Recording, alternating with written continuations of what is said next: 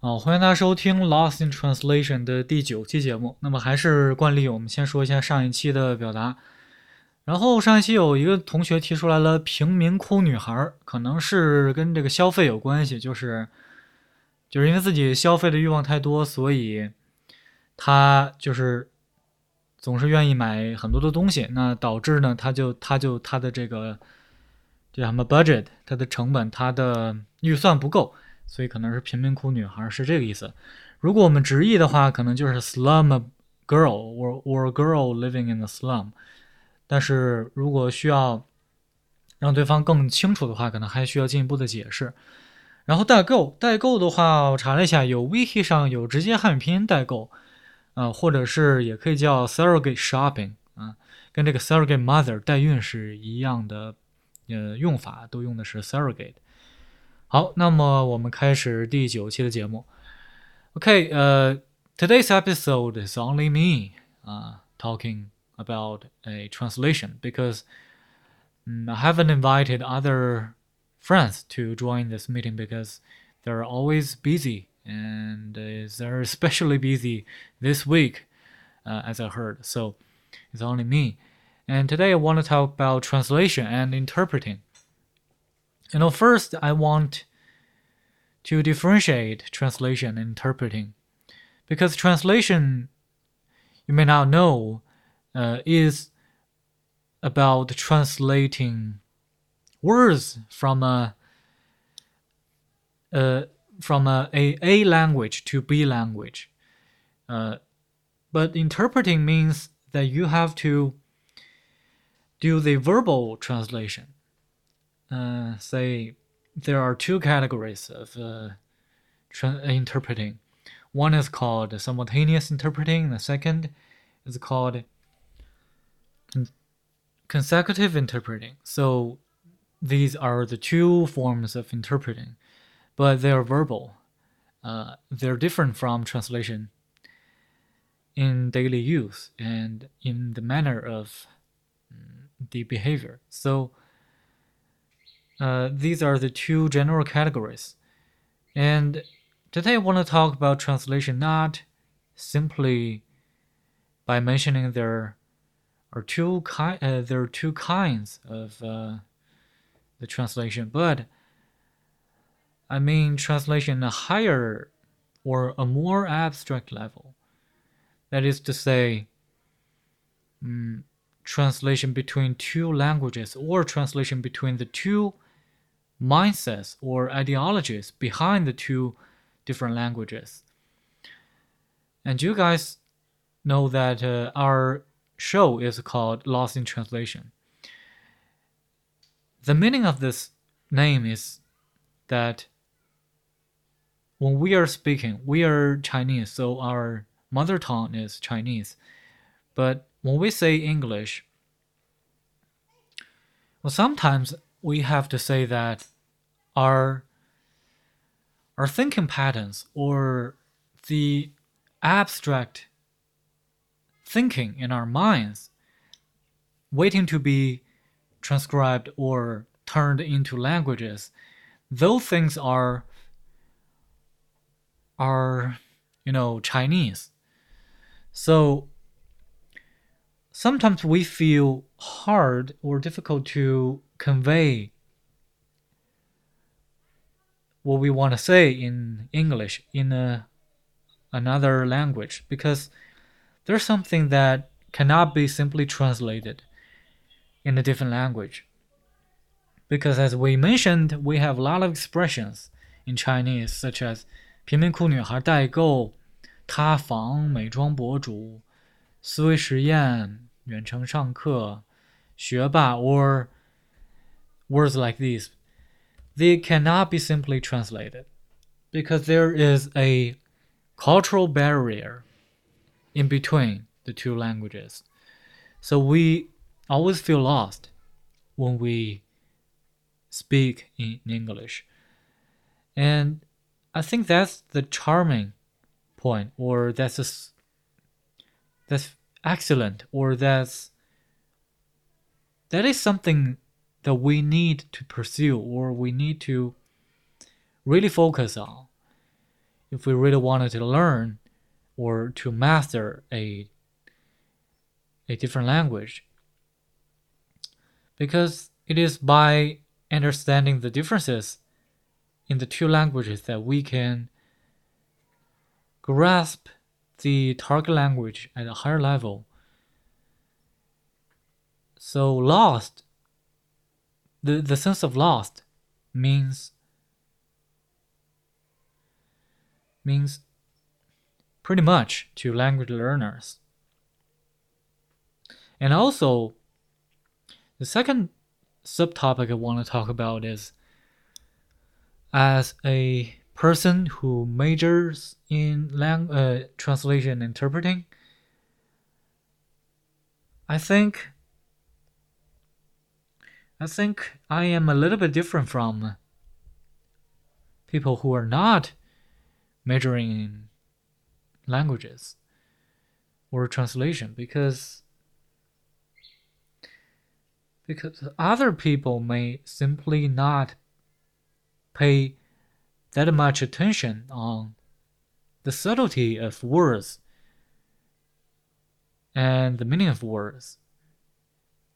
And hereby, they will use a good enough word to communicate with others. But at the same time, they may overlook the subtlety, the subtle differences of the word, or they do not have adequate critical thinking or judgment as to whether it is correct or reasonable to use a word. For example, there's a word in Chinese called 原生家庭 or original family, uh, translated word for word in English. Original family, um, the minute we hear this word, we are inclined, we are, chances are we are inclined to think of the bad memories when we were young because in psychology, 原生家庭 or original family is a word to be used when when the person is undergoing psychological analysis or assessment and chances are original family is a cause for the bad personality or shortcomings in one's personality as inducted or as assessed by the psychologist. And the word is not limited to be used in psychology. And today, the word has expanded its usage to the general public in our daily communication say we're not happy because we we find there are difficulties in communicating with others because we lack some certain kinds of uh, personality or traits that are conducive to forming a well rewarding or or beneficial relationship with others. So we simply attribute the problem, the difficulty in communication, back to our original family. So we say it is because my because of my original family, my mother treated me badly and she didn't listen to me and she didn't care much about me when I was young, when I was a kid, when I was in school, I was beaten by my classmate, and uh, after school, I got home. My mom did not pay attention to me and didn't listen to my school story, and so I as time goes by, I develop this kind of uh, bad behavior. So that is why I'm having my problem these days. But on a second thought, if you pay attention closely to what you are saying, you might find that original family simply means your mother and your father. That is to say, you have parents. Well, this is the absurdity of original family because everybody has a family and everybody cannot be born if they do not have parents. So that is tricky point of the word. Original family simply means family.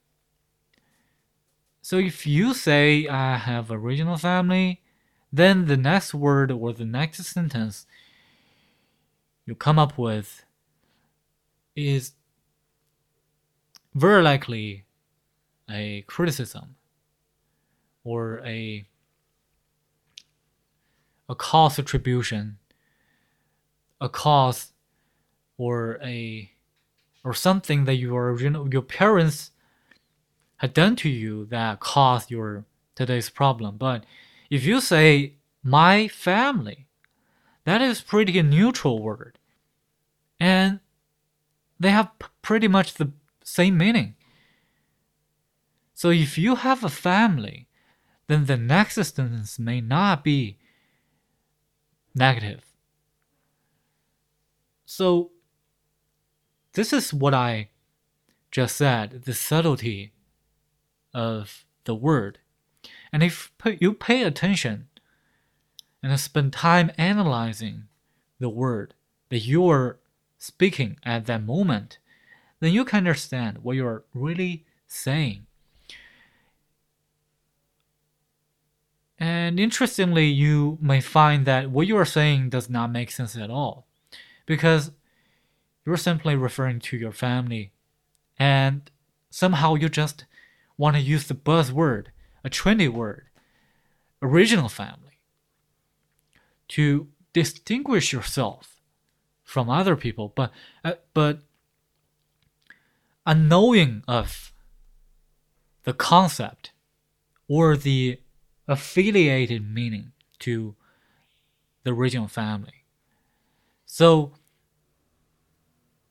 that may lead you toward a direction that you may not want to dive into because that is the wrong direction and that is misleading to you sometimes. And it overshadows the truth in front of you. Because as Wittgenstein, a Germany uh, psychologist, said that to imagine language is to imagine a form of, of life. And language well, sometimes I have to say, it is not us speaking language, but language speaking us.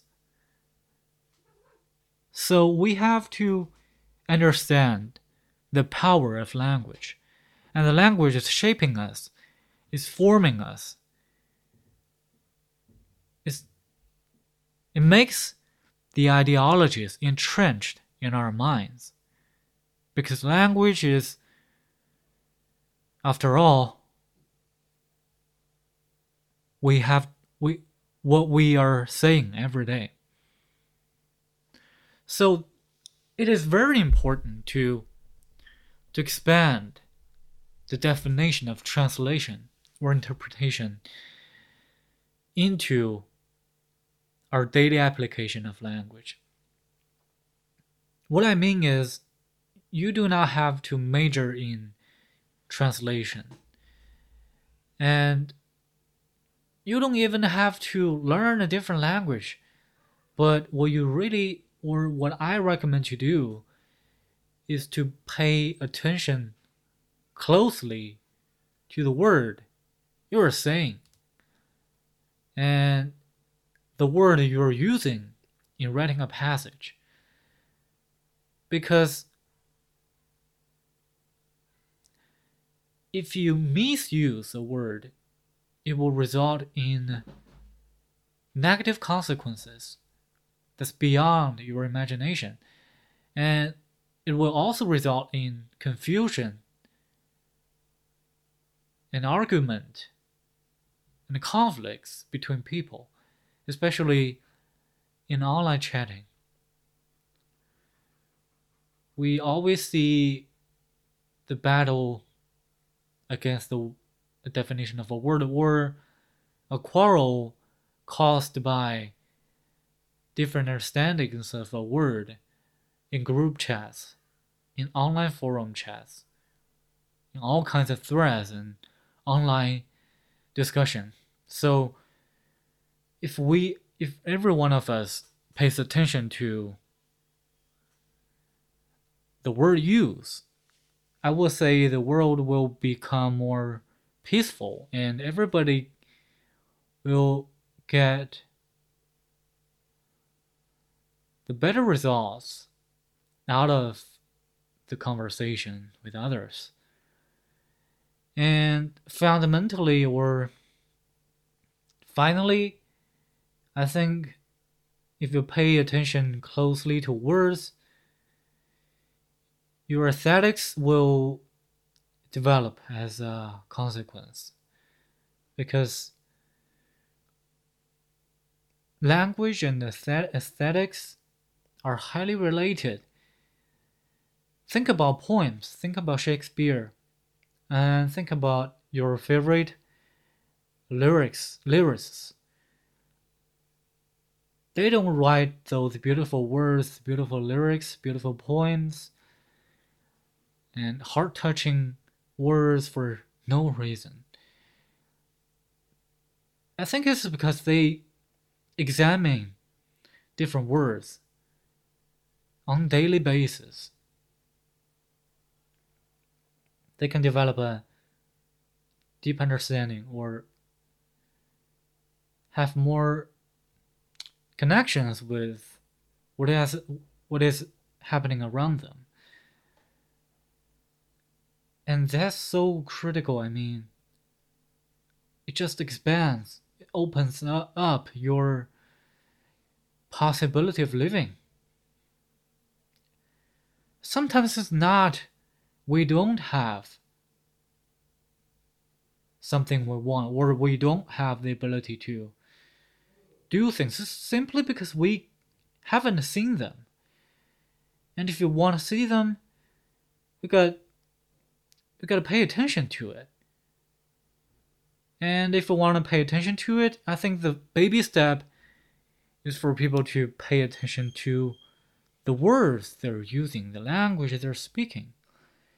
I think that is what I mean by translation at a higher or a more abstract level.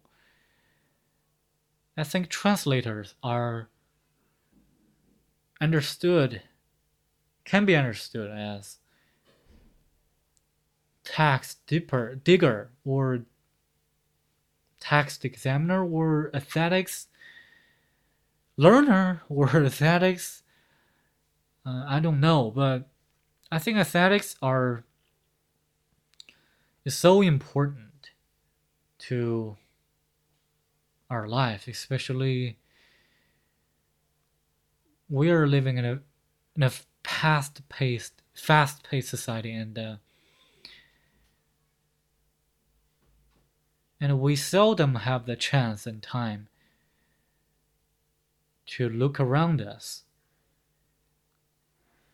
So, if you start your baby step in examining words, I would say you you may end up finding a a better lifestyle for you. Okay, so this is all I want to share with you guys today uh, in our today's episode translation and interpretation.